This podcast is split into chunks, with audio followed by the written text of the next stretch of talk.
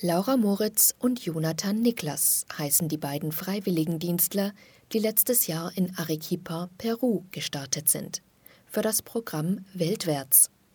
Die ersten acht Monate verlief ihr Einsatz an Schulen und Kinderheimen auch völlig normal. Bis zum März 2020 Corona. Für uns war es dann von einem Tag auf den anderen, ähm, war da Militär auf den Straßen, es wurde alles sehr ernst genommen, ähm, kleine Geschäfte wurden gesperrt, die Märkte. Also es war tatsächlich eine richtige Ausnahmesituation.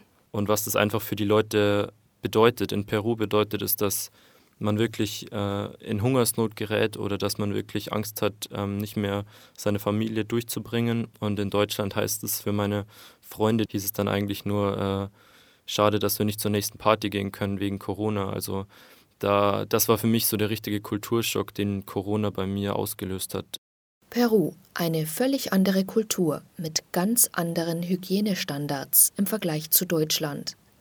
Sorgen um ihre Gesundheit hatten die beiden trotzdem nie. Sie waren durch Weltwärts gut abgesichert.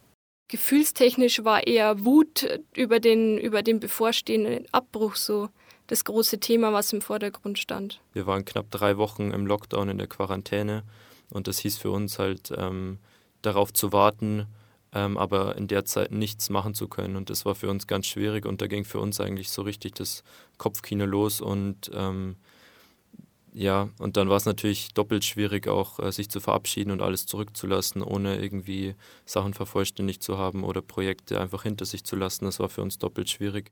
Abgeschlossen ist Peru für Laura und Jonathan auf keinen Fall.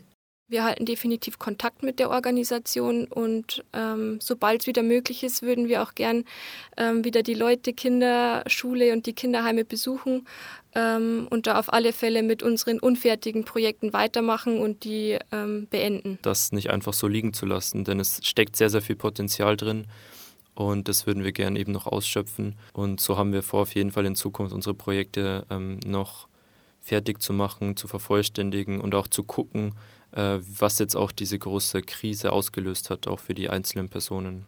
Sobald es wieder möglich ist und sie es einrichten können, heißt es für Laura und Jonathan ab nach Peru.